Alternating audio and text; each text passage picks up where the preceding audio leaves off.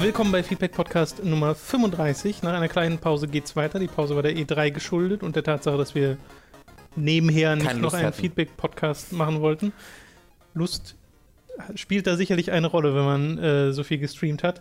Äh, wir machen aber direkt weiter mit ein paar Fragen, die beim letzten Mal nicht rankamen. Das heißt, die Fragen, die jetzt unter anderem gestellt werden, sind schon etwas älter, Mhm. weil sie ja noch von diesem Podcast Ja. sind. Ich habe auch noch eine Frage äh, persönlich bekommen, äh, die ich kurz fragen kann. Ähm, wenn du zehn Leute auf dem Mars mitnehmen wollen würdest, Tom, Nicht ich. welche wären das? 19 Spike 86 mit der ersten Frage. Das ist gleich eine interessante Frage. Was denkt. Dann, nein, dann, dann müssen wir die auch bis zum Ende aufsparen. Wenn wir nein, nein, man muss interessant Podcast anfangen haben. und interessant aufhören. Ah. Alle, die jetzt dazwischen vorgelesen werden. yes. Äh, was denkt ihr über eure Vorbildfunktionspflicht, da ihr ja im Internet-Medienbereich unterwegs seid? David Hein ist zum Beispiel der Auffassung, dass es ihm egal ist, was er im Internet macht. Er animiert keinen dazu, es ihm ja gleich zu tun. Während Fabian Siegesmund zum Beispiel dazu meint, dass er seine Grenzen hätte und nicht alles Mögliche ins Internet stellen würde. Ich glaube, unsere ist zum Glück sehr begrenzt, einfach weil es auch mit der Reichweite zu Glück. tun hat. äh, ja, kann man glaube ich schon sagen. Also wir müssen uns da jetzt nicht so wahnsinnig Aber viel... wieso zum Glück sind wir so ein schlechtes Vorbild? Nee, nee, gar nicht deswegen, aber das verändert ja ein bisschen auch, wie du an den Content rangehen solltest, wenn du weißt, dass du Einfluss auf äh, vielleicht eine größere Anzahl von Menschen wirklich hast. Man Ähm, zitiert da gerne Spider-Man. dann würde sich, genau, mit großer Macht kommt großer, viel Spinnenweben. Ähm, mit großer Macht kannst du an Wände lang klettern, ich glaube, so ging das. Ähm, und das ist ja einfach was Automatisches. Und bei mir zumindest würde sich da einfach ganz grundsätzlich im Denken was ändern, dass ich einfach bestimmte, also dass ich weiß gar nicht, ob ich das wirklich aktiv vor der Kamera, was ich was verändern würde, aber zumindest würde sich so bei den Witzen, die ich mache, bei dem, was ich sage, immer das mit dem Wissen ändern, wen es erreicht und ob es vielleicht einen Einfluss hat. Und ich glaube, das vergessen halt viele leider, ähm, weil du, du suchst ja nicht aus, ob du eine Vorbildfunktion hast. Du kannst Nee. nicht sagen, weil es gab letztens einen Tweet, den fand ich sehr lustig, von oh, einer der YouTube-Typen. ähm, Das schränkt ein. Simon, Simon die- wie? Desue. Si- Der Simon Desue. Simon Desue. Ähm, der hat geschrieben, äh, hat mich, will mich vielleicht mal jemand fragen, ob ich überhaupt Vorbild sein soll. Oder, oder wie, wie alle jetzt meinen, ich muss Vorbild sein. Mich hat da, glaube ich, niemand gefragt, lol. So Ja. funktioniert Vorbild sein nicht. Du wirst nicht gefragt oder akzeptierst dann Vorbild zu sein, sondern wenn du wenn du gerne die, die Vorteile ernten möchtest, davon 300.000, 200.000 Klicks pro Video zu bekommen und damit deine Kohle zu machen und damit deinen Lebensunterhalt zu verdienen, dann musst du leider auch damit leben, dass du durch diese Klicks ganz natürlich eine Vorbildfunktion hast. Besonders natürlich, also das, das Alter ist natürlich noch ganz wichtig und ein Simon Desue hat jetzt ja nicht so die, ich, ich schätze einfach mal, ich kenne die Statistiken nicht, gebe ich zu, aber ich, ich stelle jetzt mal die Vermutung an, dass vielleicht die Zuschauer von Simon Desue ein bisschen jünger sind. Ähm, und da hast du einfach eine ganz natürliche Vorbildfunktion. Und ich glaube jetzt, ich weiß nicht, was Simon Desue an seinem Kanal macht. Ich glaube jetzt nicht, dass der äh, groß furchtbare Dinge macht. Aber wenn du jetzt zum Beispiel, äh, wie der ein oder andere YouTuber, lustige Pranks machst, wo du deinem Papa erzählst, dass du schwul bist und dafür verprügelt wirst halb, ähm, da, muss, da, da musst du als YouTuber, der eine gewisse große Reichweite hat, vielleicht sagen, okay, das finde ich jetzt vielleicht ganz lustig. Ähm, aus Gründen, aus verschiedenen Gründen. Sagen wir mal, sagen wir mal so nett, wie es irgendwie geht. Sagen wir, der Typ ist so weit weg von Homophobie und kann sich auch gar nicht vorstellen, dass jemand denken würde, dass der was gegen Schwule hat und findet das deswegen lustig, weil es ihn für ihn so völlig Eine Naivität heraus, meinst du? Genau, aus einer Navität. Das ist so das Beste, was man ihm, das auslegen könnte. Ja. Sagen wir mal, das ist dann aus diesem Grund. Und selbst wenn das aus diesem Grund ist, muss er dann sagen, aber wenn das jetzt ein Zwölfjähriger sieht, äh, der vielleicht noch nicht so wahnsinnig viel Kontakt mit äh, homosexuellen Menschen hatte, ähm, oder sich vielleicht also sich selbst noch nicht über seine eigene Sexualität bewusst ist, wie wirkt das dann auf den? Und du kannst, und ich finde es sehr unverantwortlich zu sagen, dann einfach ähm, zu sagen, ich, ich habe keine Vorbildfunktion, weil ich keine haben will, weil das ist keine bewusste Entscheidung, die du triffst, sondern wenn du ähm, viele Leute erreichen willst und wenn du den Fame haben willst, dann musst du auch damit leben, dass du Leute beeinflusst. Das Ja. eine geht nicht ohne das andere. Ja, ich glaube, dadurch, dass man sich nicht aussucht, kommt schnell dieser Beißreflex dazu, wo dann Leute sagen, Genau. äh, ja, ich wollte das aber nie. Mhm. So, und dann, ja, aber du musst dich halt damit beschäftigen, wenn du, du bekommst halt Verantwortung, Ganz genau. oh, ohne jetzt vielleicht deinen de, dein, deinen eigenen Willen.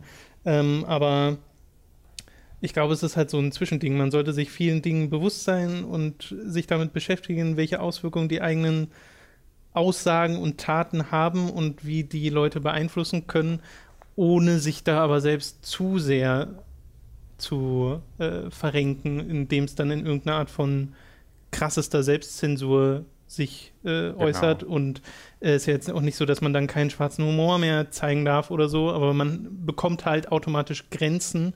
Und wenn man die überschreitet, gerade im heutigen Internet, Twitter, Outrage-Zeitalter, merkt man das ja auch sehr schnell. Ich glaube auch nicht, dass Aber es ist halt trotzdem, es ist so ein schmaler Grad, bei dem ich halt nicht sagen würde, ja, du musst dann total clean und Ja, ja. ein Nintendo-Image haben Ja, oder und darfst sowas. auf Twitter Das- keinen Alkohol mehr sagen, ah, ich habe gesoffen. Genau, das ist Also halt- ich, war, ich bin anhand der beiden Beispiele, weder bei Fabian noch bei David habe ich jemals irgendwie die Vermutung, so, oh, Hm. du- da ist aber, da, da, das sollte er aber nicht sagen, weil das ist ja ganz schön gefährlich.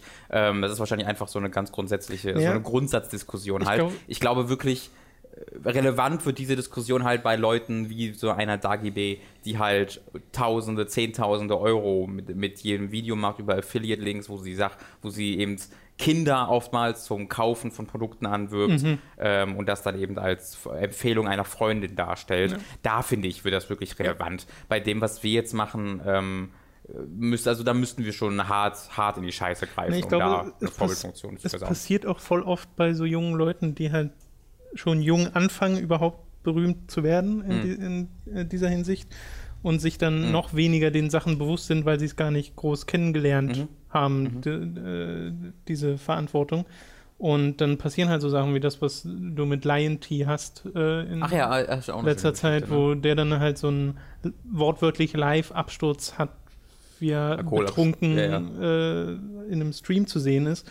Und dann irgendwie von Betrunken ist Twitter. fast untertrieben, von, ey, ja, war- der war einfach kaputt. Ja. Von Twitter verschwindet. wie viel du auch saufen musst, um an diesen Punkt anzugelangen, wo du nicht mehr reden kannst, ne? wo, du noch nicht, wo du nicht mal mehr Blödsinn erzählst, sondern wenn du einfach nicht mehr reden kannst, da musst du wirklich, ich weiß nicht, ob ich jemals, nee, so weit war ich noch nie. Also das finde ich, das, da musst du so, also da musst du schon richtig krass in der Sucht drin sein, um so weit zu kommen.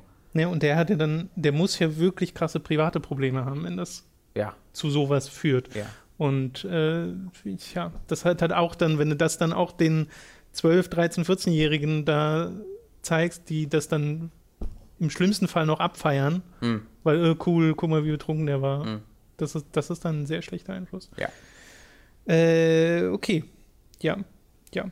Aber ich bin der Meinung, dass wir, wenn wir jetzt mehr Zuschauer hätten, nicht so viel anders machen müssten oder würden, als wir es Weil wir halt einen tun. sehr, sehr speziellen Themenbereich haben und selten.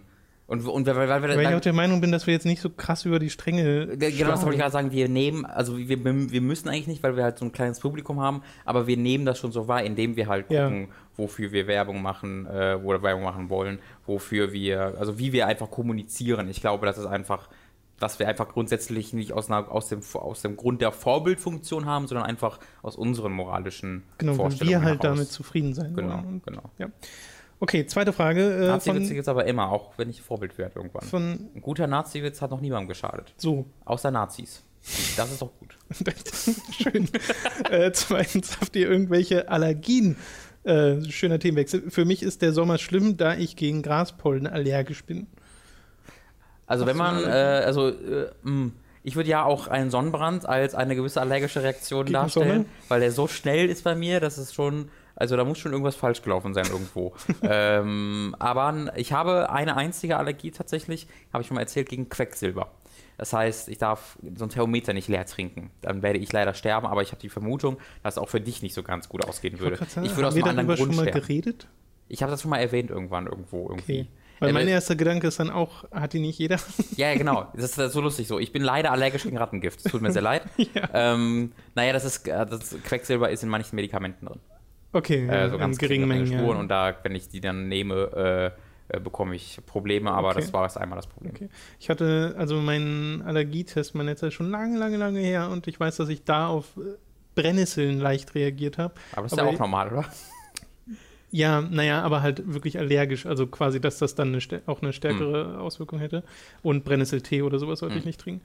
Ähm, aber ich stelle in den letzten Jahren fest, dass ich auch einfach, wenn jetzt Pollenflug ist, darauf auch reagiere mit äh, Schnupfen. Ich äh, Also sage dem irgendwas, Tom seit längerer Zeit schon Allergie habe ich. immer wieder, dass Tom irgend- gegen was allergisch war. Der Tom niest sehr viel. Ja. Tom ist ein kleiner Nies, ein Nies. ein Also was ich Nieser. sowieso ganz oft habe, komplett unabhängig davon, ob es jetzt Pollen sind, ist einfach, wenn ich rausgehe und äh, von die Sonne strahlt, dann muss ich automatisch mindestens so zweimal niesen, weil das so Ja, das ist normal, ja. kitzelt. Genau, das ist ja noch relativ normal. Aber jetzt, äh, das habe ich in den letzten Tagen auch festgestellt, wo es dann einfach die Nase ist zu, dann muss ich Fenster zumachen und dann geht es Oh. wieder nach einer Weile. Aber warum machst du nochmal? Das kostet ja nichts, so ein Allergietest und geht ja schnell. Ja, aber äh, es ist ja kein nichts Schlimmes bisher. Deswegen- Ja, aber du weißt ja nicht, was es ist und vielleicht gibt es dann einfach was, ja, nee, nimm, mach einfach das und dann Das du kann sein, das war einfach nur so. Äh, Weil du, weil das, das kann ja sein, das hatte ich mal eine Zeit lang, wo ich die Nase immer zu hatte und das ist dann so ein Standard, wenn du die mal plötzlich frei hast, erst dann merkst du, wie geil das ist. sollte ich vielleicht. Vielleicht hast du die ja dauerhaft zu. Vielleicht äh, ist sie dann frei und du hast plötzlich eine ganz andere Stimme, weil du ganz Zeit nasal sprichst. Dritte Kannst du da nicht Frage. mal riechen? Wie ist bei euch zu Hause der Haushalt geregelt? Hat jeder seine Macht alles Tom. Tom kommt einmal die Woche vorbei und bist durch. Wir wohnen hier auch zusammen. Hat jeder seine Nee, nee, du kommst einmal die Woche bei mir vorbei und bist bei dir durch. zu Hause. Genau. Hat jeder seine zugeteilten Aufgaben? Wird alles in Kollektiv erledigt oder gibt es einen Wochen- und Monatsplan? Also Robin, du lebst ja in einer WG Mhm. mit wie vielen? Vier, äh, insgesamt vier Leute, mit drei Insgesamt Leuten. Vier. Wie läuft das? Wir haben einen Putzplan. Da also, Also ganz äh, geregelt. gibt's Bad, Küche, Flur. Mhm. Äh, und äh, wir sind vier Leute, das heißt, einer hat immer frei in der Woche, die anderen drei machen jeweils einen Raum. Mhm. Äh, und dann geht's eine, springt, geht das so im Uhrzeigersinn Okay. äh, jede Woche durch. Äh, ja, bei Dani und mir ist es äh, viel abwechseln, wobei ich viel Staubwedeln und Staubsaugen mache, weil Dani halt eine leichte Staubwedeln? Stauballergie hat. Was ist denn Staubwedeln? Naja, wenn du so über Regale und so drüber gehst, wo so diese Figuren oder sowas drinstehen Ach oder so. DVDs, dass man das mit dem Staubwedel Das mache ich nicht. Nicht? Nee. Staub ist für mich einfach ein Teil, Teil meiner, meiner Sammlung. Nee, mein, ja, ja, ich sammle Staub. Nee, Taum ist, ein- Staub ist halt Teil meiner Deko. Meine, Ach das ist, äh, ich habe komplett gräuliche ähm, statt weiße. Du magst es einfach, so ein Buch rauszunehmen und so da rüber zu pusten. Genau, und dann wie genau. Im Film, wo dann Ganz genau. Nur ich mache es halt mit Videospielen und Essen. Mm, Essen. Da ist bestimmt ist es nicht. Aber ich, äh, ich es, es, war ein, es war ein Witz. Macht euch keine Sorgen. Nichtsdestotrotz, eine Stauballergie wäre problematisch für mich. Äh, ja, viertens, wenn ihr Elektroartikel in Klammern TV-Grafikkarten oder andere größere Beschaffungen, in Klammern Möbel, neues Fahrrad, euch zulegt, wie geht ihr dabei vor? Spontan in den Laden gehen, umschauen, beraten lassen, kaufen oder doch erst mehrmals in den Laden gehen, vergleichen, zu Hause Testberichte lesen und dann kaufen oder bei Amazon nach Sternebewertung bestellen? Seid ihr dabei Marken fixiert, schaut ihr nach Preis-Leistung oder vertraut ihr auf den Erfahrungen von Freunden oder des Beraters? Google Couch, äh, Ikea Couch, guck, was da oben ist, beste Bewertung hat. Frag irgendwie Family oder Freunde, kennt jemand das? Dann sagt irgendeiner, ja, kenne ich, war okay und dann kaufe ich das. Also bei mir steckt da wenig. Aber ich habe gerade vor mir ein Fahrrad zu kaufen tatsächlich. Ähm, und ich, aber ich habe das schon seit einem Jahr vor, aber ich habe Angst, diesen Schritt zu machen, weil das plötzlich dann so viel, da muss ich mich darum, muss ich wirklich mich darum kümmern, wie welches Fahrrad ich mir kaufe. Ich habe Angst, das falsche Fahrrad zu kaufen. Äh, deswegen ähm, kaufe ich, habe ich bisher mir noch kein Fahrrad gekauft. Bin früher mal Ich ganz bin nicht sehr entscheidungsfreudig. Ja, bei mir ist so, also bei TV-Grafikkarten, so Elektro-Stuff, da gucke ich wirklich im Netz nach Reviews und bestell's dann halt, wenn's, äh, wenn das mal der Fall ist. Bei Möbel oder so ähm, würde ich das wahrscheinlich genauso machen. Also ich, wie du, einfach nur googeln und dann er besseres Ergebnis suchen und das am liebsten dann auch bestellen und liefern lassen. Äh, aber äh, Dani ist dann immer so, die will sich das vorher nochmal angucken, lieber nochmal ins Möbelhaus gehen und was die vernünftigere Variante ist, gerade bei einer Couch oder so. Ja, nee, meine Couch habe ich jetzt einfach, meine Couch, äh, ich habe eine Schlafcouch, die habe ich mir einfach bei Ikea Ich würde gekauft. die auch Die einfach ist super. so bestellen. Die ist super gewesen. Aber aus reiner Mein Faulheit, Tisch ich auch. keinen Bock habe, ins Ja. Möbelhaus zu gehen. Nee, das haben wir hierfür einmal gemacht, das war auch okay, dass wir es hierfür gemacht Ja, haben. Aber würde ich privat niemals Na, hier machen. hat es ja auch einen Zweck, weil wir mussten wissen, wie groß sie ist, wie sie aussieht für die Kamera und sowas. Und Allgemein, das, das war, wir haben so viel, was wir alles gemacht haben, wie erwachsene Menschen, als wir das hier Mhm. gegründet haben. Ich dachte so, das ist ein Schritt ins Neue, jetzt bin ich erwachsen, aber dann war einfach doch alles wie vorher wieder es war eine schöne, kurzzeitige Ja. Illusion. ja. Äh, fünfte Frage. Sehr viel Spike heute. Eure Meinung zum Platinum Turtles Spiel? Nicht gespielt, keine Interesse daran. Ja. Dito. Und letzte Frage. Warum werden heutzutage keine beziehungsweise nur noch sehr wenige Demos zu Spielen zur Verfügung gestellt? Ich kann mich noch gut daran erinnern, wie die Half-Life 1 Demo ein eigenes Szenario war, wobei man merken konnte, wie gut das Spiel wird. Auch konnte man bei der GTA 2 Demo für eine begrenzte Zeit durch die Gegend fahren und Anfangsmissionen spielen. Vor allem aber bereiteten diese Demos mich auf das Kommende vor und mein Hype wurde dabei geschürt oder aber bei Spielen, wo ich skeptisch war, gesenkt. Heutzutage wären doch die Kosten weitaus geringer, da man diese Demos doch auf eigenen Internetseiten zur Verfügung stellen kann und nicht die Umwege über Printmedien machen muss, wo eine extra DVD benötigt wird. Ich glaube, den Grund hast du gerade schon selbst genannt, äh, äh, Spike, nämlich in folgendem Satz. Oder aber bei Spielen, wo ich skeptisch war, den Hype gesenkt. Ja. Das ist schlecht. Das passiert tatsächlich ziemlich oft bei Demos. Es gab mal, ich habe dazu auch mal Daten gelesen, ich weiß aber nicht mehr, das ist jetzt schon ein paar Jahre her, äh, weil es- diese Diskussion ist halt schon etwas Mhm. älter, warum es keine Demos mehr gibt, dass Demos potenziell mehr schaden können, als Ja. äh, dass sie einen positiven Werbeeffekt haben und dafür einfach zu teuer sind. Genau. Also gerade wenn du extra Sachen machst in der Demo und das bereitzustellen ist einfach nicht nötig. Also der die, die zusätzlichen Verkäufe, die das generiert, die potenziellen zusätzlichen Verkäufe lohnen sich einfach nicht und deswegen passiert das kaum. Mir fällt jetzt halt echt gerade auf, es gibt ja wirklich, wie der Begriff der Demo im heutigen Nee, Beta ist heute viel häufiger als, ja. als das. Ganz wie gerade angekündigt, das ist aber auch keine Demo, sondern das ist eine Free Week. Es gibt von Halo 5, ich glaube Anfang nächsten Monat, Anfang Juli, können alle Xbox-Nutzer, alle Xbox äh, Live Gold-Nutzer Halo 5 eine Woche lang komplett Singleplayer, Multiplayer kostenlos Hm. spielen, was ich ganz interessant finde. Ähm, Ja, wir haben auch eher das und so PS Doom Plus und sowas, sowas. Äh, dass du so wirklich ganze Spiele innerhalb dieser Services bekommst, Mhm. die natürlich nicht kostenlos sind, aber Hm. du bezahlst sehr wenig insgesamt dafür äh, innerhalb dieser Services. Äh, oder halt solche Beta-Sachen oder so Free Weekends Mhm. gibt es ja auch auf Steam. Mhm. Aber die ganz klassische Demo äh, ist tatsächlich sehr selten geworden. Wenn man in den PlayStation Store gibt, gibt es immer noch ein paar davon. Und das ist dann auch ganz lustig, finde ich, sich manchmal so Demos runterzuladen, zu spielen, die man, mit denen man so keine Verbindung hat normalerweise. Aber äh, ja, Es ist halt auch ungleich einfacher, sich einfach generell zu informieren. Du kannst ja jeden Ja. Spieltitel überall eingeben und das das komplette Spiel Ja. vor dir liegen, äh, also als Video. Was natürlich nicht das gleiche ist, wie es zu spielen, aber trotzdem reicht es, glaube ich, um man, damit man informiert wird. genau. Ähm, ja. Also ich glaube, aber wie gesagt, der, der eigentliche Grund ist einfach, es lohnt sich nicht für die Firmen. Mhm. Und warum sollten sie es dann auch mal? So, nächster. Hadeshund hat äh, mehrere Fragen. Erstens, habt ihr mitbekommen, dass sich im Moment Cossacks 3 und die Gilde 3 in Entwicklung befinden? Ersteres ist ein Remake vom Original und stammt von GSC Game World, die auch schon für das Original und die Stalker-Serie verantwortlich waren, während die Gilde 3 vom ziemlich unbekannten kanadischen Entwickler Golem Labs kommen. Beides soll wohl noch 2016 erscheinen. Habt ihr schon irgendwelche Erfahrungen mit den Serien oder interessiert ihr euch gar nicht für die Teile? Kenne ich nur aus GameStar. Ich muss sagen, die Gilde 3 habe ich erst irgendwie gestern eine Pressemitteilung im äh, E-Mail-Postfach gehabt, wo ich so Ja. dachte, das gibt's. Ja. Weil das wusste ich wirklich nicht, dass es einen Nachfolger von Die Gilde gibt. Allerdings, äh, weder Cossacks noch Die Gilde habe ich auch nur irgendeinen Teil davon gespielt, daher habe ich auch keine große Verbindung. Ich kann mich aber früher noch daran erinnern, wie oft ich Screenshots vom allerersten Die Gilde gesehen habe und mir dachte, das will ich spielen. Hm. Weil das so, ich weiß, dass ich zumindest damals fand, dass das toll aussah und das hat ja auch diese Wirtschaftssimulationsaspekte, Mhm. ähm, äh, wo ich ja auch ein Freund von war, aber das dann nie hatte.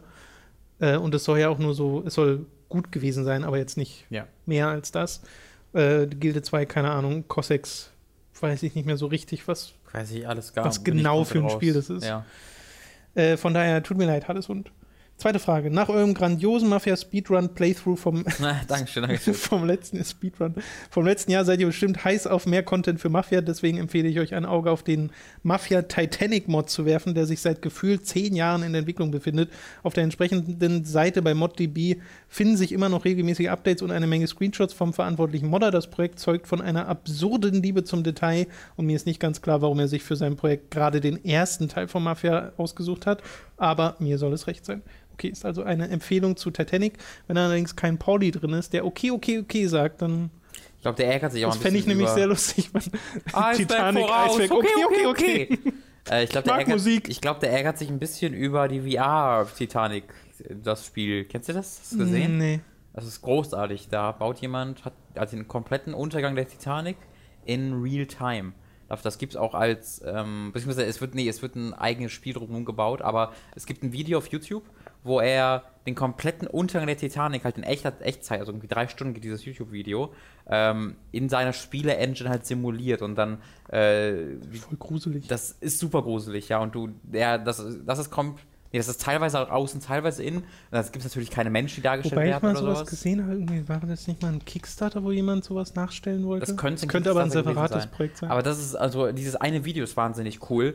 Ähm, weil er schreibt dann immer, weil er da kann es natürlich nicht mega detailliert darstellen, aber da steht dann irgendwie als Notiz dann irgendwie Motor 3 fällt aus, er versucht gerade das zu machen. Aber, und dann siehst du aber, dann aber wirklich zu sehen, wie der so ganz langsam immer weiter abknickt, dann in der Mitte zerbricht, so wahnsinnig interessant. Und da gibt es eben auch schon viele Videos davon, wie er, er hat wirklich den kompletten Innenräume der Titanic komplett gebaut. Also die Titanic gibt es halt einfach als besuchbares Ding und dann gibt es einfach Videos davon, wie die Kamera irgendwo fest in einem Raum steht und das Wasser einfach langsam in diese Räume reingeht. Du hast das, dieses die- bekannte Knirschen aus dem Titanic-Film im Hintergrund.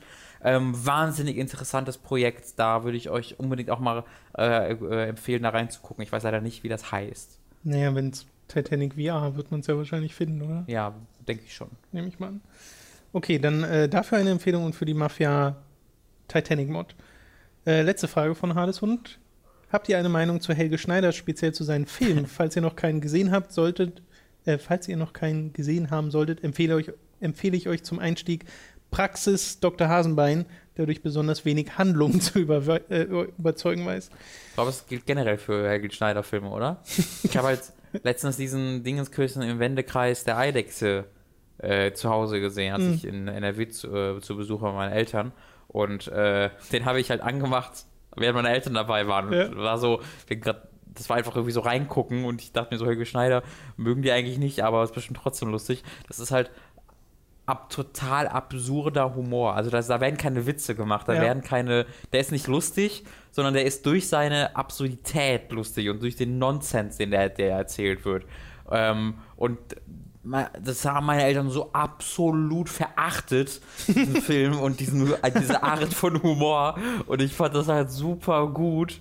Ähm, aber ich kann voll verstehen, wenn man einfach nur davor sagt, was will der, was soll der Scheiß? Ähm, aber davon war ich großer Fan, auch, auch wenn ich selbst sehr, sehr selten gelacht habe. Ich kann es einfach wertschätzen, was da passiert. Okay. Ähm, aber ansonsten habe ich noch nichts von ihm gesehen und bin jetzt auch, also ich habe Spaß daran, wenn ich den sehe in irgendeiner Show oder so, aber ich bin jetzt nicht der große Helge Schneider-Freak. Äh, ich war mal größerer Helge Schneider-Fan vor, also in so Teenager-Zeit mit 17 oder so, viel von den Programmen, aber Mhm. vor allem gesehen und gehört wenig die Filme. Also Also im Wendekreis Alex ist auf Netflix für alle, die da Okay. mal reingucken wollen. ähm, und ihn sogar mal live gesehen, als er in Frankfurt oder war und da eine Vorstellung hatte.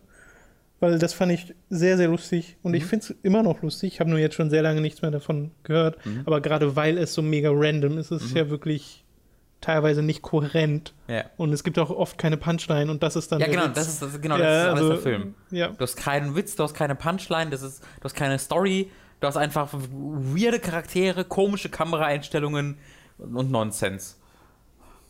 Alucard, der nächsten Frage. Wenn ihr euch die Haare färben müsstet, in welcher Farbe würdet ihr sie färben oder welche Farben? Alles ist erlaubt, außer bei Robin, der darf sich nicht nochmal die Haare schwarz färben. Thomas hat seine Haare ja schon schwarz gefärbt, das will ich jetzt eigentlich auch noch machen. Die sind dunkelbraun. Ähm, Wenn ihr euch nicht entscheiden könnt, ist die Glatze das soll auch eine sein, was du gerade Alternative. Kopf hast. Mein Vorschlag, stylisches Huckrot. Willst du mir gerade erzählen, dass das dunkelbraun ist, was du Das sind dem Kopf hast? dunkelbraune Haare. What? Doch. Du, deine, Deine Haare sind gerade schwärzer als dein schwarzer Pullover. Dunkelbraun. Was ist, wie sehen Wenn denn deine du- schwarze Haare aus? Ähm, pass auf, wenn jetzt das Sonnenlicht, was wir hier durch Vorhänge geblockt haben, auf mein Haupt scheinen würde, würdest du sehen, dass das tatsächlich braune Haare sind. Dann müsste sind sehr dunkel. T-Shirt aber auch braun auf Nein. plötzlich. So funktioniert Farbe und Lichteinfluss nicht. Als du also ich als Tom, Thomas Gold auf, meinem, Experte. auf meinem Ausweis steht Haarfarbe dunkelbraun und in meiner Geburtsurkunde steht Haarfarbe dunkelbraun und wenn sie im Licht Da haben die sich verändert. strahlen, sind sie auch dunkelbraun. Bei mir stand, ich hatte als Kind immer hellblonde Haare. Die habe ich auch nicht mehr. Da muss man halt mit, ich sag auch ich habe jetzt hellblonde Haare, Tom. Ich lebe mit meiner Straßenköterblondigkeit. Du musst damit leben, dass du jetzt einfach ein großer Emo bist. Ist halt so. ist halt einfach so, Tom. Haarfarbe Emo. Äh, ich würde die nicht färben. Äh, Finde ich einfach nicht gut. Aber er hat ja geschrieben, müsstest. Also Dann angenommen jemand und sagt blau. jetzt nicht einfach in der Farbe, in der sie sind. Blau. Blau. Ja. Dann würde ich auch ein richtiger Berliner Friedrich Hipster werden. Oder pink. Pink oder blau. Aber äh, eine Strähne. Da, ich würde eine Ich wollte auch würde gerade sagen, ich nehme vorne. eine weiße Strähne. Ja, aber die hast du sowieso schon, das ist auch nicht fair. Ich habe keine weiße Du hast Strähne. überall weiße Strähnen. Ja, ganz viele kleine. ja. ja. Ich habe schon echt, seit ich 17 bin oder 18, lauter graue und Ja, weiße Haare. Das ist der Wahnsinn. Es ist, äh, gar nichts. Hellbraun. Dunkelbraun, ey. Alucard fragt noch, was haltet ihr von Lootbox? Ich nehme mal an, dass ihr schon wisst, was das ist. Die finanzieren ja so einige YouTube-Kanäle, damit diese Lootbox, damit die diese Lootbox bewerben. Nur finde ich, dass in diesen Boxen meistens nur Müll ist aus dem Ramschladen und dafür soll man monatlich bezahlen. Also in Anbetracht der Tatsache, dass eventuell auch uns noch passieren kann, Ja. dass wir von der Lootbox finanziert liebe werden, Lootbox. liebe ich die Lootbox. Ich finde, da sind immer großartige Dinge drin und ihr solltet die auch äh, Ich glaube, es kann sein, dass ich schon mal angeschrieben habe vor einem Jahr oder so. Ich So. weiß aber nicht genau. Äh, ich, ich glaube, dass was halt, ähm, was halt schön daran ist, auch wenn ich jetzt selbst nicht das allergrößte Interesse privat habe, ist, äh, dass da einfach Sachen drin sind, die vielleicht nicht viel wert sind, einfach an sich, aber die würdest du trotzdem sonst nicht bekommen. Weil du gehst ja nicht, also wo steh, wo, wo bekommst du diese komischen, weirden Figürchen oder manchmal sind es auch irgendwelche besonderen Flaschenöffner, der aussieht wie Captain America, sonst irgendwas. Wo bekommst du sowas? Du gehst ja nicht in den Laden oder du suchst ja auch nicht aktiv danach. Und ich glaube, dafür ist es eigentlich ganz, ganz cool, um einfach so einzigartige Dinge zu haben. Es gab mal so ein ähnliches Programm oder gibt es immer noch für Indie-Spiele, was aber nur in Amerika lief, weshalb ich mich da nie beteiligt habe, weil man dann durch Versand sehr viel Hm. mehr bezahlen müsste. Ja. Und das war auch irgendwie 15 Dollar oder 20 Dollar im Monat und du kriegst jeden Monat ein Ah. random Indie-Spiel in physischer Stimmt. Verpackung mit Goodies und Ja. so. Und da sind mega coole Sachen bei gewesen, ich Ja. dachte, oh, das, das fände ich eigentlich voll toll. Aber du hast halt doppelt so viel bezahlt, weil es halt nach Deutschland geliefert werden Ja, musste. ich weiß, was du meinst. Äh, ich habe leider den Namen vergessen davon. Bin mittlerweile, Indie-Box oder so. mittlerweile zum Glück so sehr in meiner Digital Future angekommen, dass ich das gar nicht mehr möchte. Nein, ich habe trotzdem nichts gegen Goodies von Spielen, die ich sehr gerne habe. Nee, das nicht, das stimmt. Äh, Kilogrim. Mich würde mal eure Meinung zu einem Thema interessieren, welches mich sehr beschäftigt. Einige meiner Freunde sagen, dass sie Videospiele als das ein dem Film überlegene Medium sehen. Einige haben sogar aufgrund dieser Meinung keine Lust mehr, Filme anzuschauen, weil sie diese langweilig finden. Sie bringen an, dass ein Videospiel besser ist als ein Film, da man in diesem eigene Entscheidungen treffen kann und nicht zum Zuschauer verdonnert wird. Ich bin aber der Meinung, dass Filme sich doch stark von Spielen unterscheiden und man diese nicht so einfach vergleichen kann. Ich schaue mir trotzdem, ich auch gerne Videospiele spiele, Filme an. Denn ich glaube, dass eine lineare Story oft auch besser, in Klammern spannender, emotionaler, inszeniert werden kann, als in einem Videospiel möglich. Wie ist eure Meinung dazu? Habt ihr auch ein Medium, das ihr dem anderen vorzieht oder seht ihr eher die Vor- und Nachteile beider und seid auch der Meinung, dass eine Einstufung dieser nur schwer möglich ist? Also ich glaube, also erstmal vergleichen kann man halt alles.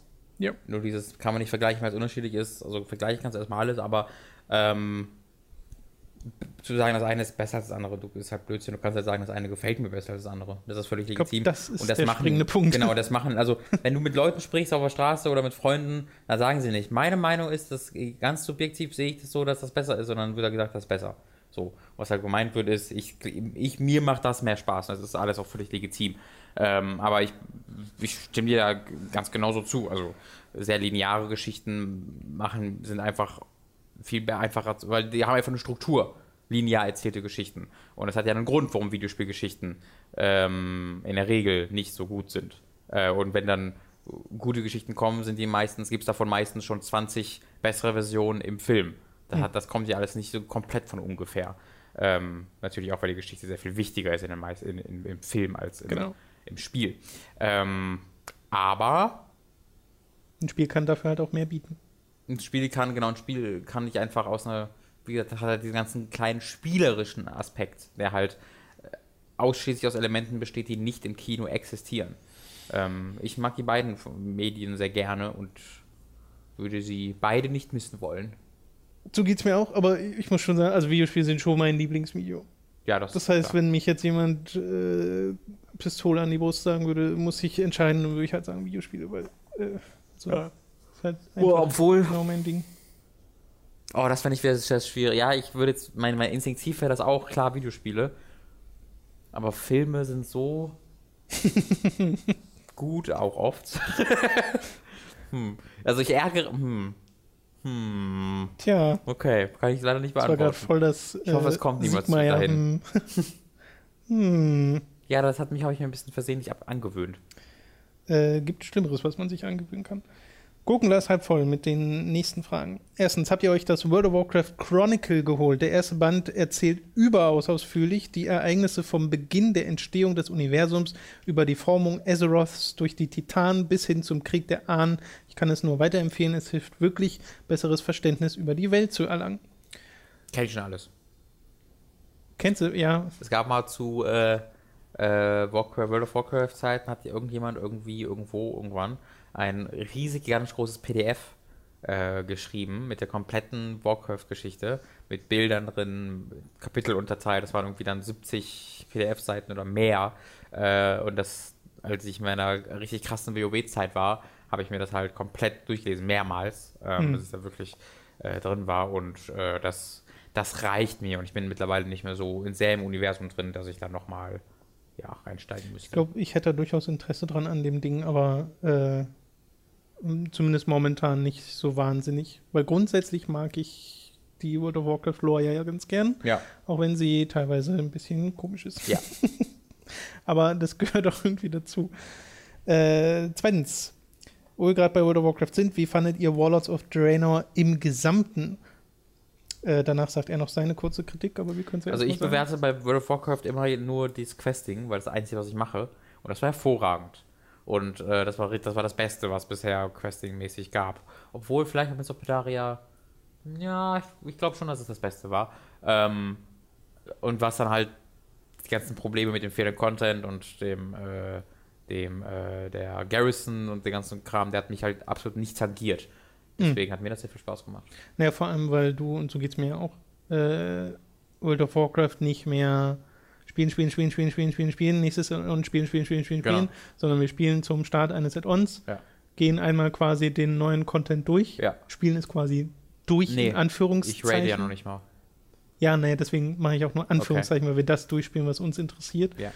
Ähm, und ich mache ja auch keinen Raid-Content mehr, Mhm. höchstens mal dann später über den Raid-Finder mit Randoms, einfach nur um die Sachen zu sehen. Mhm. Ja. Aber mir geht es dann nicht mehr um die spielerische Herausforderung, weil das hatte ich zwei Jahre lang und das hat mir gereicht. Äh, und ja, mir geht es auch eher um Story und Erlebnis, um die Welt zu erleben, Mhm. weil ich finde, das, was Blizzard baut mit seiner beschränkten äh, bzw. limitierten Engine, einfach immer noch wirklich toll, äh, was sie da an Landschaften zaubern. Ähm, und das erlebe ich dann, das finde ich auch gut. Und das fand ich, äh, also questtechnisch auch mit das Beste, was sie gemacht haben in Warlords of Draenor. Äh, aber ja, Garrison und der ganze Kram ging ja ein bisschen ab. Äh, er schreibt selbst, meine kurze Kritik, toller Start, fantastisch designte Questgebiete mit guten Stories und genauso gutem Storytelling, knackige Dungeons, leider aber viel zu wenig Inhalt. Warlords of Draenor bot einen einzigen großen Patch, im Gegensatz zu allen anderen Add-ons, die mit drei, vier Patches ein angenehmes Endgame erzeugten. Drei Raids reichten hinten und vorne nicht. Außerdem merkt man dem Add-on an, dass es umgeschrieben wurde, damit es als Brücke zu Legion dienen kann. Es wirkt unfertig. Ja, das habe ich. Ähm, es gibt einen wunderbaren Ist Äh, umgeschrieben? Weiß ich gar nicht. Es gibt einen wunderbaren YouTuber, dessen Name mir gerade nicht einfällt. Ich hatte den Namen Ich kenne gerade. ich kenn zwei World of Warcraft YouTuber und zwar der eine ist Nobel, Dankeschön, den das ist der Lore-Typ und der andere ist Wow Crandor. Ja. Der ist ein super gechillter, äh, tu- der macht so Top 10 der Pointless? Things.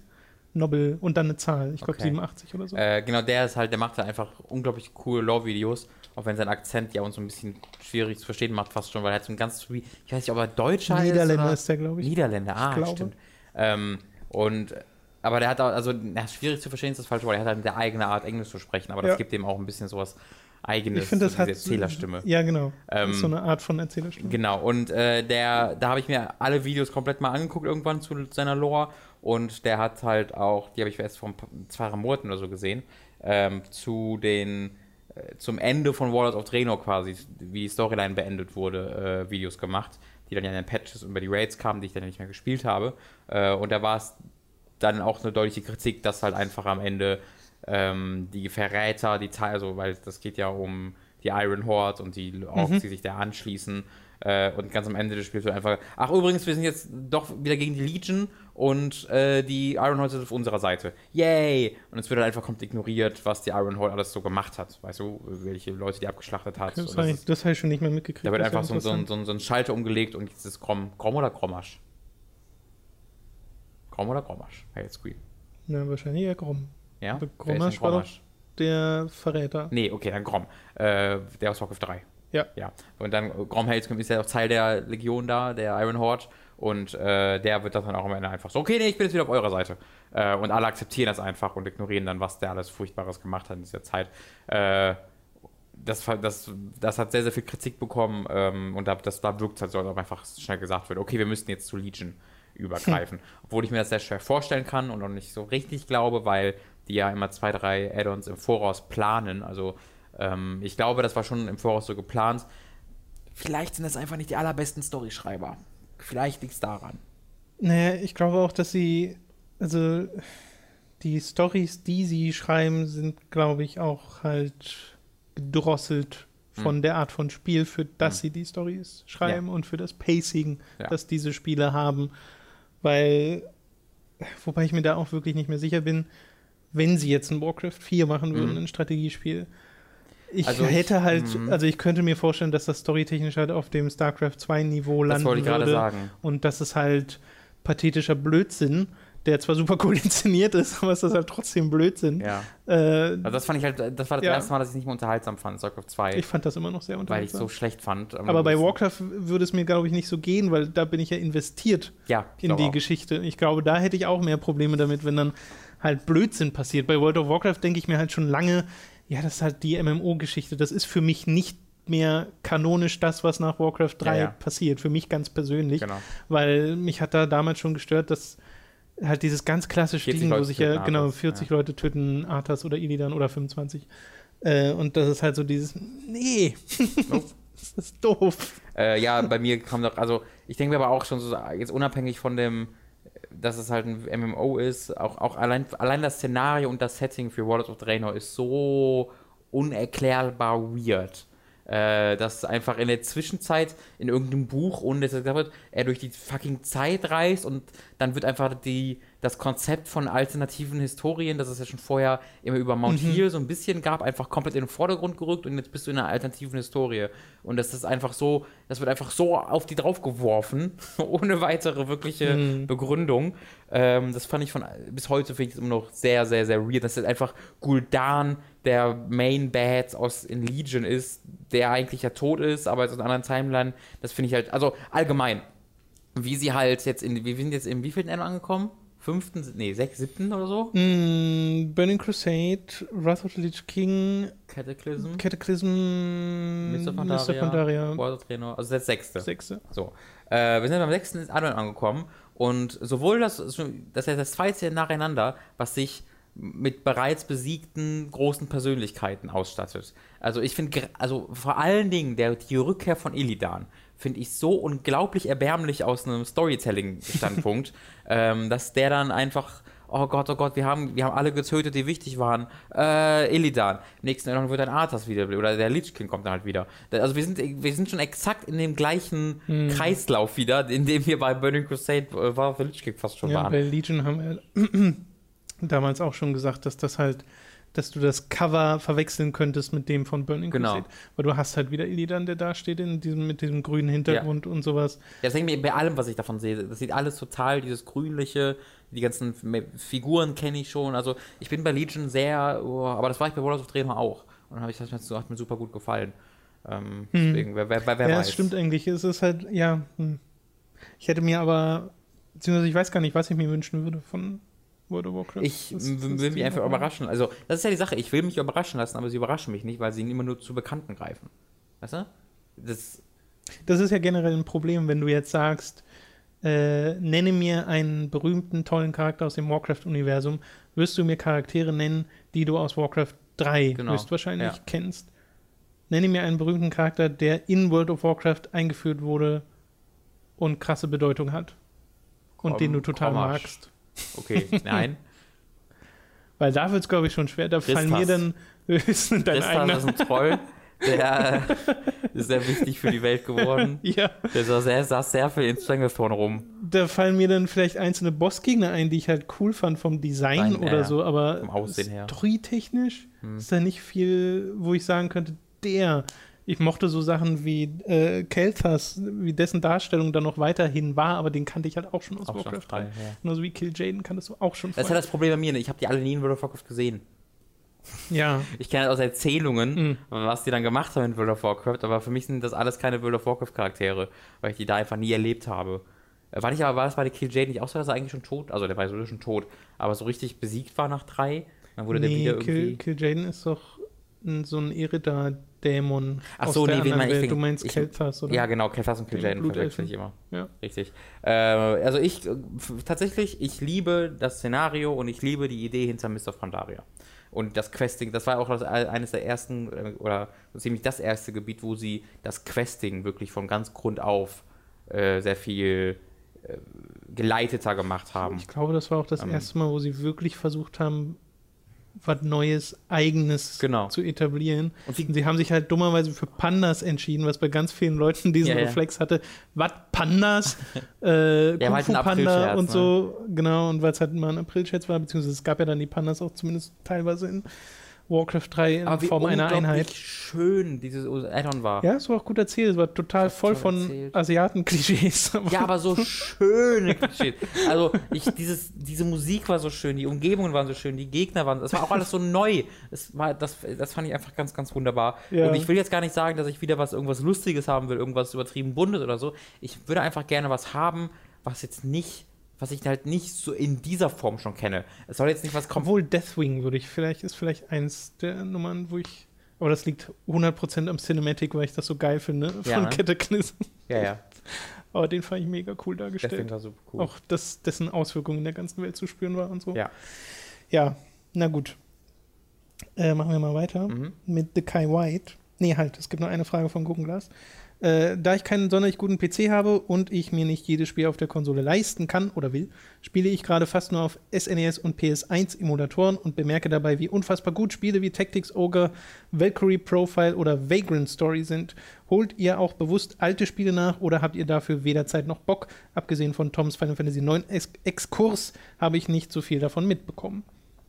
Wie sieht's da bei dir aus? Ja, doch schon. Also, ich habe gerade Twilight Princess das erste Mal vor zwei Monaten durchgespielt. Aber ja auch nur wegen der Ähm, HD-Version, ne? Ja, stimmt auch wieder. Yakuza hole ich, Hm, bin ich im Begriff komplett nachzuholen, habe ich den dritten und vierten Bin gespielt. zwar nicht so mega alt, aber schon älter. So ganz, ich überlege gerade, was so wirklich alte Sachen, die, die, fällt dir gerade was ein? Weil Naja, bei mir, überlegen. also ich mache das mit Mats zusammen Mhm. äh, teilweise, wo wir Terranigma mal gespielt Stimmt. haben, wo ich das Mats gezeigt habe, wo ich super glücklich darüber war, wie toll Terranigma auch aus heutiger Perspektive noch ist, weil ganz oft hat man ja dieses, man kehrt zurück und denkt sich dann, ja, reicht jetzt auch nach 10 Minuten. Äh, und bei Terranigma ist einfach, ist einfach immer noch ein tolles Spiel und jetzt spielen wir gerade Illusion of Time äh, auf der Super Kreuzburg und das kenne ich nicht, aber Mats kennt es. Mhm. Und äh, da stelle ich auch gerade fest, das macht immer noch Spaß. Also es ist ganz oft so dieses, ähm, Denken, was jetzt mal bei mir zumindest abgelöst wird, wo ich mir denke, warum sollte ich etwas auf dem SNES spielen, wenn ich die aktuellen Spiele mhm. habe. Aber die haben trotzdem noch ihre eigenen Qualitäten und ihren eigenen mhm. Charme. Und Final Fantasy IX zum Beispiel wesentlich mehr Spaß gemacht als 13 oder alle anderen Square mhm. RPGs der letzten Jahre und hat eine sympathische Story mit sympathischen Charakteren, äh, was ich halt super cool fand. Und jetzt gerade, gestern habe ich angefangen, äh, Oracle of Ages zu spielen, mhm. Zelda, das Game Boy Color Zelda, das ich nie gespielt habe, ähm, auf dem 3DS. Und habe auch damit sofort wieder Spaß. Also, es passiert ab und zu. Aber meistens ist dann die Zeit, also jetzt geht's, weil jetzt gerade fängt so diese Release-Flaute an, weil wir halt in den Sommer reingehen. Mhm. Ähm, aber man oft halt auch einfach keine Zeit dazu. Jetzt gerade fängt sie an und ich bin gerade übelst am Ersaufen unter neuen, neuen ja. Spielen immer noch. Ähm, ich, ich habe wieder beim, beim Angucken eures Videos habe ich zum fünften Mal realisiert, dass ihr nicht äh, Castle of Illusion oder wie es heißt, dass das nicht das Mickey Mouse Spiel ist, was ihr spielt. Weil ich habe mit dem Illusion of Time. So. da drauf geklickt, dass das das Mickey Mouse Spiel ist. ähm, und das habe hab ich auch schon drei oder vier Mal festgestellt, als mm. ich mit euch darüber geredet habe. Aber ich vergesse es immer wieder, dass es so ein Spiel gibt, weil ich habe darum von in meinem Leben noch nie etwas gehört von diesem Illusion of Time. Mm. Äh, ist es das? Illusion of Time. Okay, wie heißt das Mickey Mouse Spiel? Castle of äh, Illusion? Castle of Illusion. Ja. Äh, und Illusion of Time habe ich einfach noch nie was von gehört in meinem ganzen Leben. Ähm, aber ich glaube, bei mir, also so richtig alte Spiele, ich habe mir gerade Earthbound gekauft. Das habe ich noch das nie gespielt. Das habe ich auch gekauft. also Sale. das werde ich auf jeden Fall nachholen. Ja. Äh, weil ich so viel darüber gehört habe. Ähm, ansonsten bin ich, glaube ich, einfach immer so aktuell so gut bedient, dass ich selten wirklich dazu komme. Ich habe, und wenn, dann sind es oft Spiele, die ich schon gespielt habe, die ich einfach nochmal spielen will. Wie jetzt gerade 999 hm. und Virtuous Last Reward. Das habe ich auch. Ich habe erst vor, vor zwei Wochen zuletzt Super Mario Land durchgespielt und oh. direkt danach Super Mario Land 2 nochmal durchgespielt. Das klingt immer so toll, aber ich brauche ja für Super Mario Land 1 habe ich 20 Minuten gebraucht, mhm. weil kenne ich halt aus, wenn ich so spiele. Und Super Mario Land 2 habe ich seit 15 Jahren oder so nicht mehr durchgespielt, eine Stunde. Okay. Das ist so krass, wie schnell du durch diese Spiele durchkommst. Yeah. Weil ich kannte das auch alles noch. Also ich habe total gemerkt, wie sehr ich diese Levels einfach noch kenne. Äh, und dann rauscht man da so durch und wovor man früher Angst hatte, ist heute kein Problem mehr. Äh, ja. Harvest Moon habe ich noch vier, fünf Stunden gespielt. F-Zero habe ich noch mal ein, zwei Stunden gespielt. Das sind alle Spiele, die ich schon kenne und die ich dann einfach nochmal aus nostalgischen Gründen spielen will. Ja. Äh, so, jetzt kommen wir zu The Kai White. Wie steht ihr zu Serien und Filmen, Hörbüchern und Büchern über das Spielen? Also nicht Filme wie, wie Warcraft The Beginning oder die Halo-Bücher, sondern etwas mehr Metamäßiges.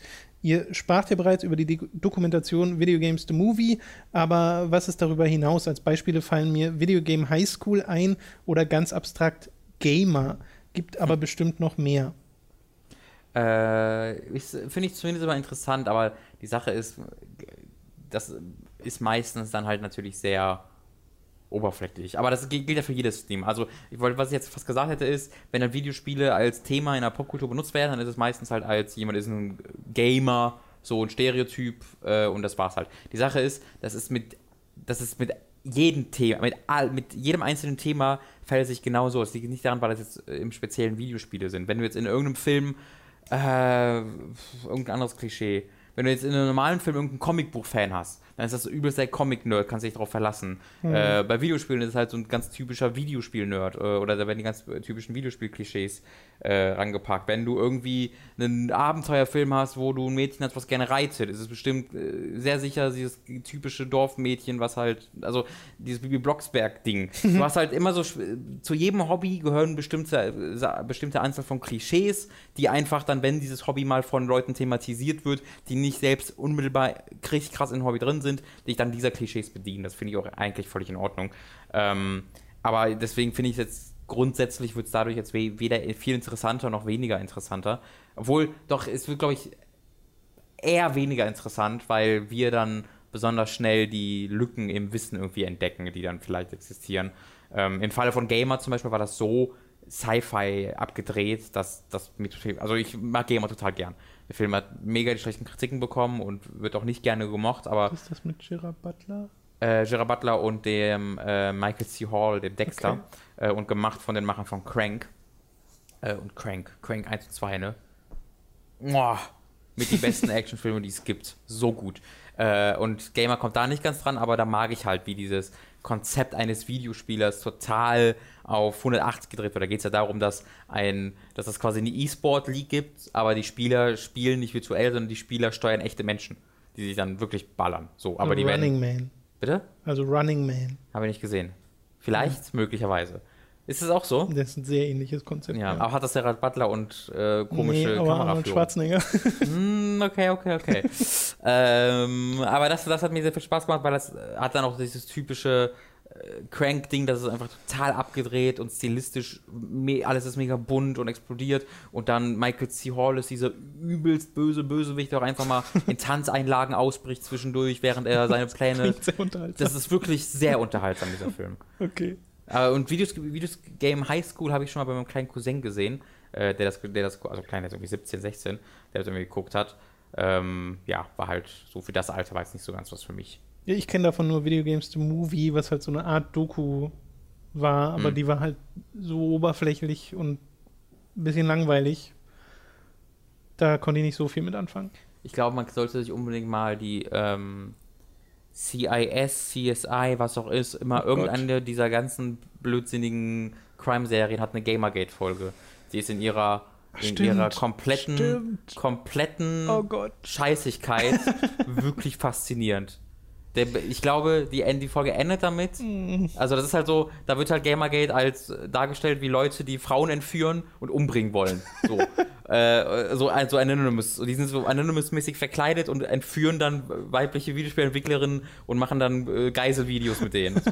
äh, und äh, die wird dann halt irgendwie verprügelt, wird dann irgendwie doch befreit, aber wurde trotzdem komplett verprügelt dadurch. Und ähm, das hört dann irgendwie damit auf, dass sie vorm Spiegel steht und sie sagt dann irgendwie nur so Game Over oder sowas und geht dann halt aus der Industrie raus, weil, weil die Industrie, Videospielindustrie halt einfach so nur von frauenmordenden Gamergatern äh, be bewandert. Also es ist absolut faszinierend von jemandem, der irgendwie ist Gamer Gamergate ist glaube ich irgendeine böse Organisation, Videospiele. Okay, go. Ah. Also wirkt, wirkt halt so wie, Und dann spielt da noch Ice Cube mit, der halt einer der, der Detektive ist. Das ist toll. so wie von außen über Hörensagen Ja, aufgenommen genau. und dann Skript draus geschrieben und auf Overdrive gedreht. Ist Ice Cube oder Ice T? Ich bin mir nicht ganz sicher mehr, Boah, wer es war. nicht. Äh, aber das ist wirklich äh, absolut faszinierend gewesen. Da möchte ich euch absolut empfehlen, euch da mal Zusammenfassung von anzugucken. Äh, nächste Frage von Kai White. War das Projekt Hooked nur in dieser Konstellation denkbar? Hättet ihr auch, wenn der jeweils andere sich dagegen entschieden hätte, ein eigenes Studio aufzumachen? Studio. Äh, oder ist die Idee nur wegen eurer eigenen äh, engen Zusammenarbeit erst zustande gekommen? Ich hoffe, die Antworten entzweien euch nicht. Liebe Grüße, Kim. Also bei mir hat äh, Tobi Nein gesagt und äh, Mats hat Nein gesagt. Mein kleiner Bruder hat Nein gesagt. Meine Mutter hat Nein gesagt. Ja. Ähm, und dann äh, bin ich halt, da war, stand Tom immer daneben, als ich halt, ähm, äh, als ich halt äh, meinen Onkel gefragt habe, äh, der schon mal von Videospielen gelesen hat. Und dann hat halt Tom Mhm. davon mitbekommen und dann konnte ich leider nicht anders. Wäre sehr unangenehm gewesen, wenn er dann Nein gesagt hätte. Ähm, ich, jetzt, wo ich drüber nachdenke, ist das, glaube ich, mag ich Videospiele gar nicht so gern. Ich weiß gar nicht, wann wir zuerst mal darüber nachgedacht haben. Ich weiß, dass wir, bevor Ich wir genau, tatsächlich den, den festen, also die, das Vorhaben wirklich fest angegangen haben. Das war so ein Punkt. Aber davor hatten wir immer mal wieder dieses Gespräch, ach, wie cool wäre es denn, Mhm. wenn man was eigenes hätte. Also ich weiß es noch genau, das war, ähm, ich, ich hatte da schon dann auch etwas kon kon konkretere Ideen und Vorstellungen und ich habe dann dich im, das war vor einem Video oder kurz nach einem Video, ich weiß nicht, es war bei Giga aufgenommen haben zusammen, da waren wir beide hinten in dem kleinen Studio äh, und auch Mats war dabei und das war Mhm. halt, wo Mats dann auch schon natürlich gesagt hat, also da war natürlich schon deutlich, dass Mats auch geht und dass du dann auch gehen möchtest Mhm. und da ähm, habe ich dich dann gefragt, äh, ob, wie du denn grundsätzlich dazu stehen würdest, mal was eigenes zu versuchen und du sagst, ja klar, Mhm. und da, dadurch ist dann ich glaube, selbst davor haben wir halt schon so Ja, immer genau, aus, hatten- aus Spaß genau. heraus so gesagt, ach, Klar. wäre doch cool, wenn man was eigenes. auf jeden Fall. Und das äh, fühlte sich immer so weit weg an oder so unerreichbar. Und dann haben wir irgendwann einfach gesagt, ja, lass doch mal Ja. machen. Also Aber also ich, sowohl du als auch ich hätten auch selber irgendwas anderes gemacht. Ja. Äh, Also ich, glaube, ich, aufgesetzt. ich hätte mich. Was ich, das ist eine gute Frage. Ich habe da, glaube ich, noch nie so wirklich drüber nachgedacht, ob ich dann einen eigenen YouTube-Kanal gemacht hätte oder so, weil ich Hm. glaube nicht. Ich glaube, ich hätte einfach als freier Autor oder so gearbeitet oder versucht, Videoprojekte, Magazinen äh, zu verkaufen oder Mhm. sowas? Ich glaube, ich wäre, ob ich jetzt einen eigenen, ich, es, es, ich glaube schon. Ich glaube, ich hätte irgendwas eigenes dann gemacht, weil ich war ja auch schon im Gegensatz zu dir äh, angemeldet als Selbstständiger. Es gab da keine Ja. Veränderung für mich steuerlich. Also ich konnte, ich hätte einfach weitermachen können. Ja. Äh, und ähm, in, wie, wie vor, in welcher Form das dann passiert wäre, ob ich dann nebenbei noch irgendwie geschrieben hätte und damit finanziert hätte oder ob ich irgendeinem Netzwerk beigetreten wäre oder sonst irgendwas, äh, weiß ich noch gar nicht. Aber ich bin mir sicher, ich hätte da irgendwas, irgendwas gemacht. Also ich könnte es mir auch vorstellen. Ja. Aber ich meine, äh, so ist besser. ja. Äh, okay, weiter geht's mit Marius. Tom, was ist eigentlich aus deiner Review der dritten oder vierten Staffel von The Legend of Korra geworden? Immer diese Projekte, die Tom anfängt und dann nicht beendet. Das ist Ja, zum Kotzen. Schlimm. Also ich habe Korra einfach noch nicht weiter geschaut und habe in letzter Zeit auch nie so wirklich den Wunsch dazu gespürt. Und ich weiß gar nicht warum, weil ich ja das mochte, was ich bis dahin gesehen habe und dieses äh, Universum total mag. Das muss einfach mal wieder kommen, diese, diese, weiß nicht, dieser Funke, das mal fortführen zu wollen. Und so wie ich mir die Staffel anschaue, mache ich dann auch direkt die Review, weil da sind dann nur noch wenige Schritte davon entfernt. Aber momentan ist es halt eine etwas längere Zeitinvestition. Ja. Äh, Andreas äh, hat äh, mehrere Fragen. Wie findet ihr, dass die GameStar, wenn ihr nicht über die Kollegen reden wollt, könnt ihr das auch gerne allgemein halten, ein von mir eigentlich sehr geschätztes Magazin immer häufiger Sponsored Stories und Sponsored Events macht. Auch wenn immer betont wird, dass das Anzeigenteam von der Redaktion getrennt ist, bleibt bei mir da irgendwie ein Geschmäckle. Besonders wenn Leute aus der Redaktion diese Sponsored Stories und Events präsentieren. Da wird es dann schwierig. Weil bis dahin äh, haben sie absolut recht. Es ist halt das Glück von großen Redaktionen und deswegen unterscheidet sie das auch von, von einfach einem stinknormalen YouTuber, dass halt wirklich die Anzeige, das stimmt ja, ne, die, als Redakteur machst du deine Arbeit, aber du machst, äh, wenn es so laufen sollte, äh, so läuft, wie es laufen sollte. Und ähm, vielleicht gibt es da ein, zwei Firmen, die wir kennen, wo das nicht immer so lief, äh, dass die Redaktion mit dem Schreiben von Werbeartikeln nichts zu tun haben soll. Äh, und ich habe großes Vertrauen in Webedia, das spreche ich gerade offen aus, dass sie das auch so handeln. So, ich hoffe, das hoffe ich einfach mal. Ähm, das glaube ich denen auch, wenn sie das sagen. Aber problematisch wird es dann halt echt, wenn dann die, die Redakteure diese von, den, äh, von der Anzeigenabteilung ausgehandelten Deals umsetzen müssen. Und das machen sie ja, wenn sie dann als Moderatoren dienen oder sowas. Ähm, gerade bei der GameStar. Also wie bei so anderen Dingen, wie wenn ich jetzt irgendwie Rocket Beats angucke, die sind halt einfach Unterhalter, das sind Unterhalt Unterhaltungssender, äh, das da finde ich es okay, aber die GameStar ist halt wirklich eine Redaktion und da äh, machen Leute journalistische Arbeit. Und wenn dann diese Leute äh, gleichzeitig Werbung machen äh, für die gleichen Produkte, über die sie dann anschließend schreiben, das ist ein, oder es geht gar nicht darum, dass der unmittelbare Reviewer das macht, aber es geht einfach darum, dass die gleiche Redaktion das macht, weil wenn jetzt ein Kollege von mir äh, dieses Ding gesponsert hat, dann ist mir das als Reviewschreiber einfach bewusst. Und darum geht es ja. Es geht ja nicht darum, dass, dass dann der, der Tester sonst irgendwas in seiner Berichterstattung bewusst die Entscheidung trifft, jetzt zu lügen, weil sie gesponsert werden, sondern es geht darum, dass es im Hintergrund bewusst ist, dass sie mal gesponsert wurden und vielleicht könnte es ja sein, dass er vielleicht trotzdem vom Chef Ärger bekommen könnte, weil wenn das Spiel ist jetzt richtig scheiße und er würde eigentlich gerne drei geben, aber ich glaube, das könnte vielleicht, vielleicht gebe ich dem dann noch eher eine 5 oder eine 6. So, so funktioniert es da eher, dass dann, dass dann einfach kleinere Kompromisse gemacht werden, unterbewusst. Ähm, und das ist halt auch, das ist einfach das Problem, das passieren kann. Und da bin ich dann auch, ah, ich, ich habe selbst sowas noch nie gesehen bei der GameStar, dass sie das machen. Äh, da bin ich einfach nicht so informiert. Aber da wäre ich äh, kritisch. Ja, was, gegenüber. was ich bei der GameStar auch sehe, wenn ich auf deren Website bin, dass du halt so Sponsored-Artikel hast, die aber schon auf der Hauptseite so markiert sind Mhm. als äh, Werbeartikel und das ist dann auch in Ordnung. Äh, ich glaube aber auch, dass viele der, also oft haben die ja keinen Autoren zugewiesen, wenn es jetzt Texte Ja. sind. Ähm, das ist ja ganz oft so bei diesen Advertorials. Und das wird ja wahrscheinlich trotzdem jemand aus der Redaktion geschrieben haben. Ja, normalerweise nicht.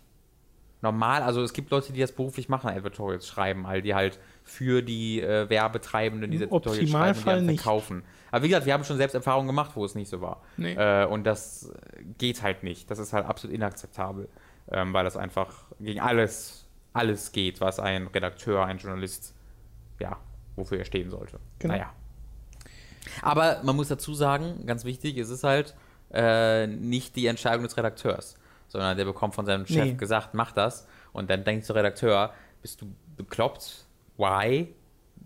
Hör auf, du hast keine Ahnung von dem, was du tust, weil du hast den falschen Job gewählt, geh bitte weg. Aber äh, sagen tut er okay, weil er natürlich Geld verdienen muss. Und das ist äh, alles eine, ein großes Loch, Ja. in, über das man sehr, sehr lange, in das man sehr lange fallen kann und über das man dann auch sehr lange sprechen kann.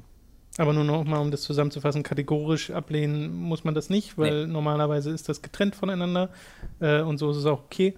Äh, und die finanzieren sich ja nun mal darüber und müssen sich darüber finanzieren, über Werbung, auch wenn da die Art und Weise, wie das alles passiert, sich so langsam verändert. Aber äh, ja, da bleibt mir nur noch zu sagen, das zockt. Zweitens, hört ihr den hervorragenden Podcast auf ein Bier vom jetzigen GameStar-Chefredakteur André Peschke. Darf ich kurz unterbrechen? Gibt es das Video noch? Kann man das Es irgendwo gibt sehen? mit Sicherheit noch. Lass uns da jetzt nicht noch fragen. mehr Aufmerksamkeit Kann man das bei uns hochladen vielleicht? Nein, hört ihr den hervorragenden Podcast auf ein Bier vom jetzigen GameStar-Chefredakteur André Peschke und dem ehemaligen GameStar-Chefredakteur Jochen Gebauer. Da wird sich auf einem sehr hohen intellektuellen Level über Videospiele unterhalten, manchmal etwas zynisch, aber immer unterhaltsam. Robin kann ich den Podcast leider nur eingeschränkt empfehlen, denn in einer der ersten Folgen geht es um überschätzte Spiele und da haben die beiden schon über Metal Gear Solid hergezogen. Prätentiöser Bullshit in Anführungszeichen. So Ja, kann man das Also so zusammenfassen. intellektuell und hochgerät kann es ja nicht sein, wenn die beiden nur nicht mal Metal Gear Solid verstehen und das So. dann sagen, dass das prätentiös Ich ist, möchte nur weil sie nur zu mal, blöd sind, äh, um die krassen antiatomaren äh, Botschaften von Hideo Kojima zu verstehen und äh, Quiet ist nur nackt, weil die durch die Haus atmen. und das verstehen die wieder nicht und da kann ich ja nichts für. So, Retro Edge hat dazu äh, passend auch eine Frage gestellt, die ich hier gleich mit reinnehme, weil Andreas fragt ja erstmal nur, ob wir den Podcast überhaupt kennen.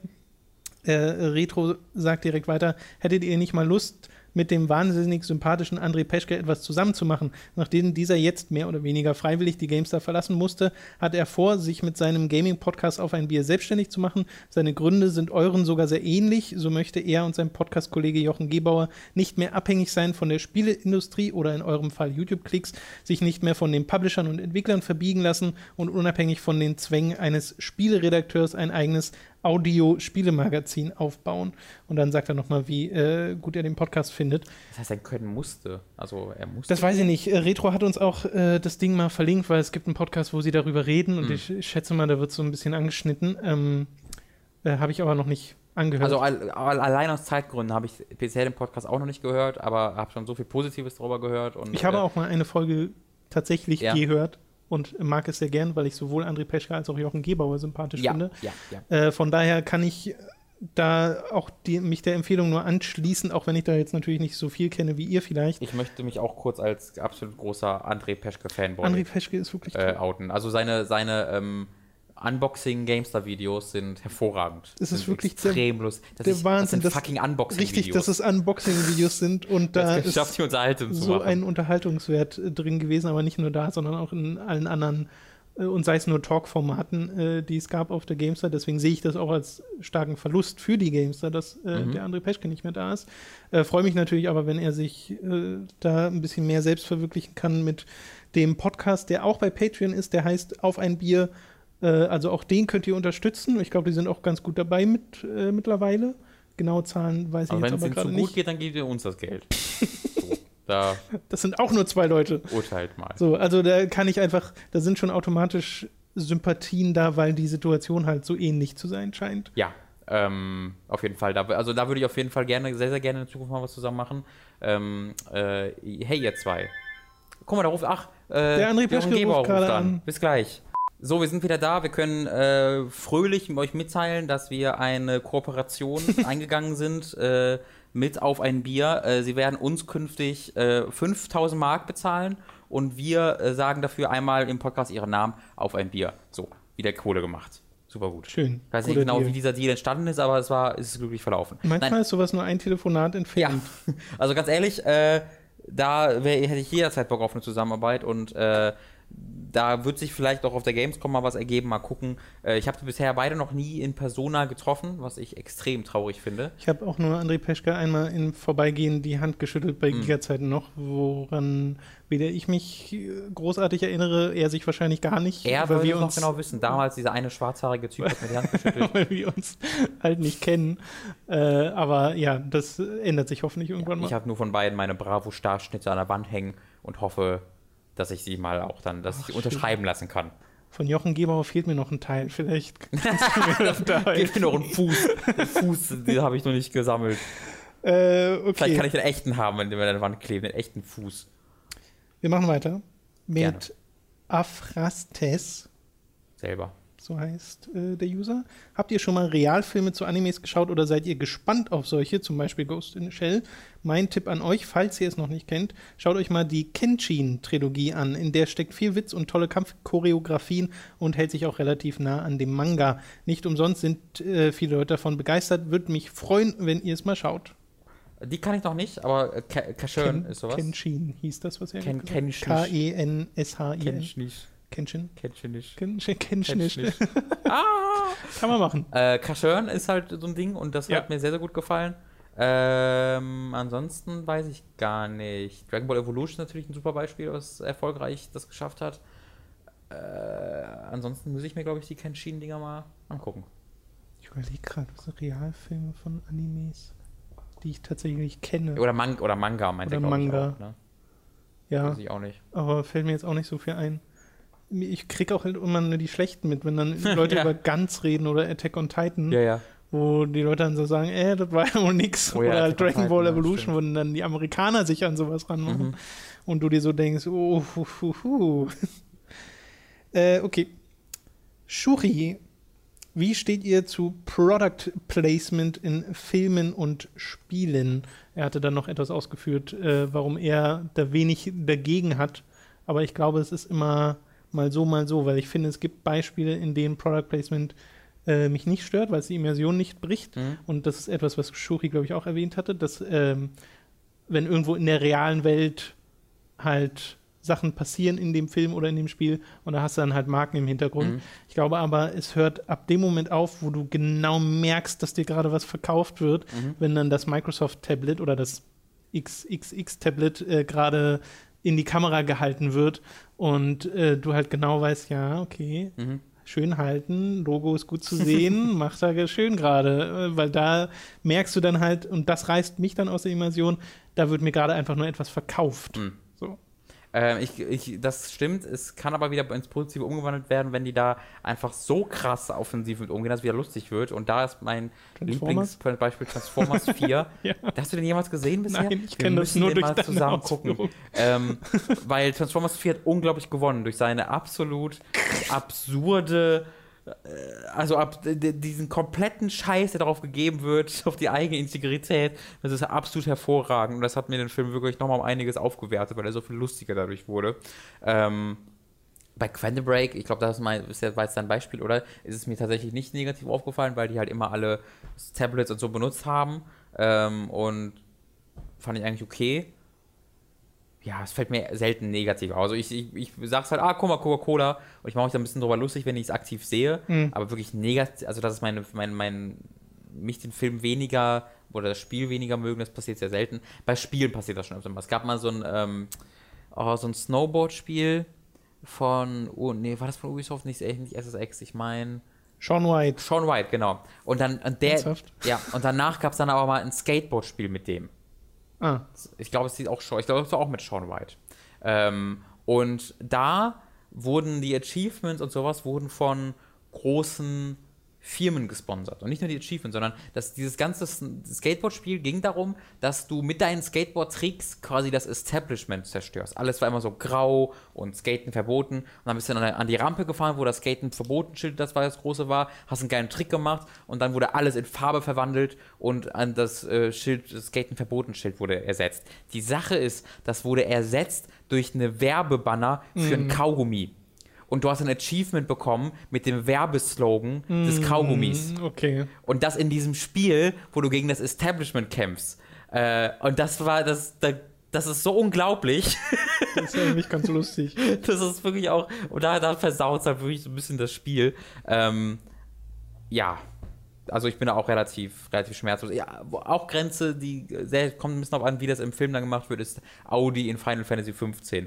Ähm, wenn, wenn, die, wenn ein Charakter Audi sagt, dann sind wir an dem Punkt angekommen, wo ich sage, nope, wenn ich einfach nur das Logo sehe und das Auto sehe, meinetwegen, aber wenn jemand in dieses Spiel den Namen let's go in our Audi car. Aber selbst, hm. selbst Logo und Auto so drin zu haben, finde ich komisch. Also zumindest Logo oder so müsste man, weil man assoziiert hat automatisch mit Audi, was man ja dann auch machen soll. Ja. Aber wenn das in der Fantasy-Welt stattfindet, reißt mich das raus. Mir, mir ist es halt tatsächlich nie aufgefallen. Ich hatte selbst gar nicht bemerkt, dass ein Audi in diesem, in diesem Clips drin war, weil das halt vom Design her so mhm. gut in diese Spielwelt passt und du hast halt dann das Logo. Aber auch das es Logo. Es gibt ja auch Autos in der Spielwelt, deswegen finde ich es ja nicht okay, so ein Design mhm. durchaus zu nehmen, aber ich wenn man dann so reale, dann clasht halt eine Fantasy-Welt mit der echten Welt. Fantasy based on reality. Ja. Bam. Da haben sie mit Anfang an. So meinten die das. Genau so meinten sie das.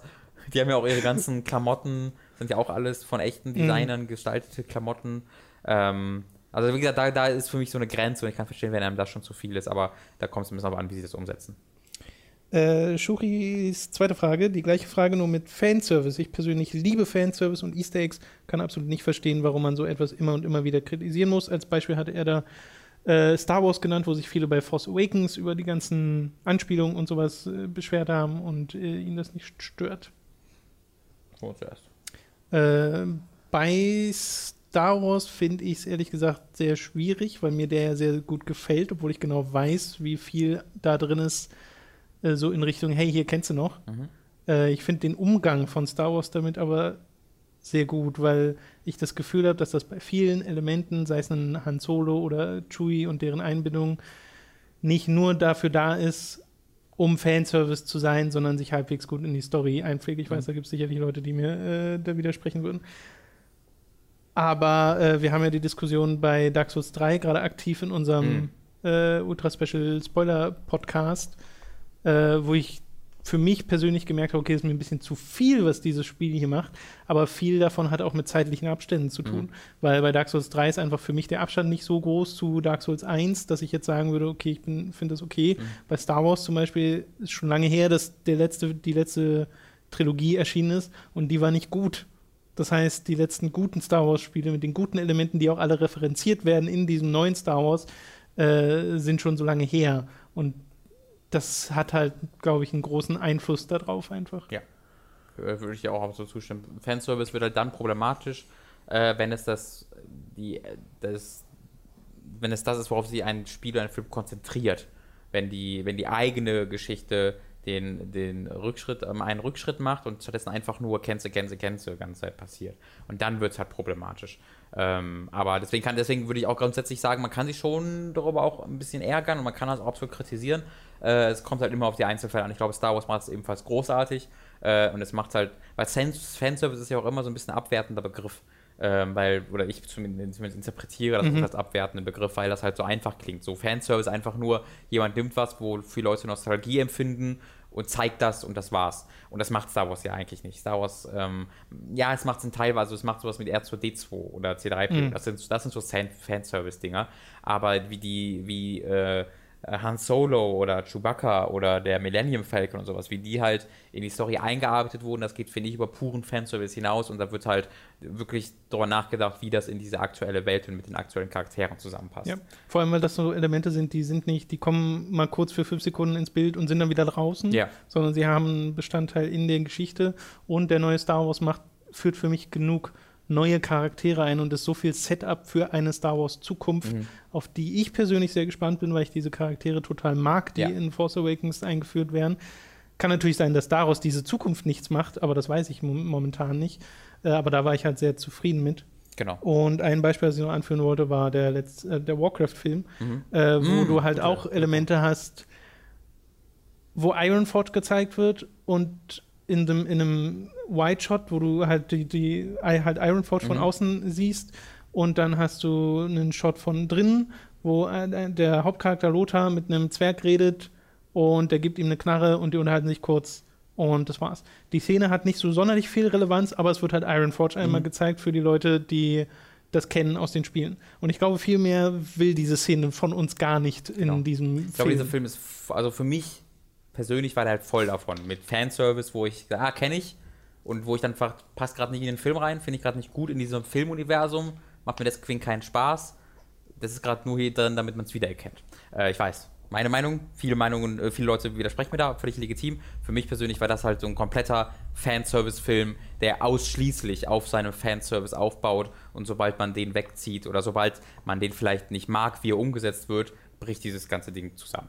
Ich glaube, bei Warcraft, wenn du, wenn es nicht das Warcraft-Universum wäre, würde das auch ganz anders Ja, in der Public Opinion aussehen. Ja. Aber dadurch, dass man halt Sachen wiedererkennt und dadurch, dass du auch Teile der Story einfach schon kennst, Mhm. tatsächlich, identifizierst du automatisch schon mehr mit den Charakteren und kannst die besser finden, als sie im Film dargestellt werden. Hm. Ich glaube, das hat, da spielt da eine große Rolle. Äh, äh, gut. Ich glaube, das, das reicht mit der Beantwortung dieser Frage. Hier Retro hatten wir ja gerade. Dann die äh, letzte Sache für heute von Benny Art. Durch Ubisofts gütiges Angebot bin ich nach mehr als zehn Jahren endlich wieder mal in den Genuss gekommen, Prince of Persia Sands of Time zu spielen.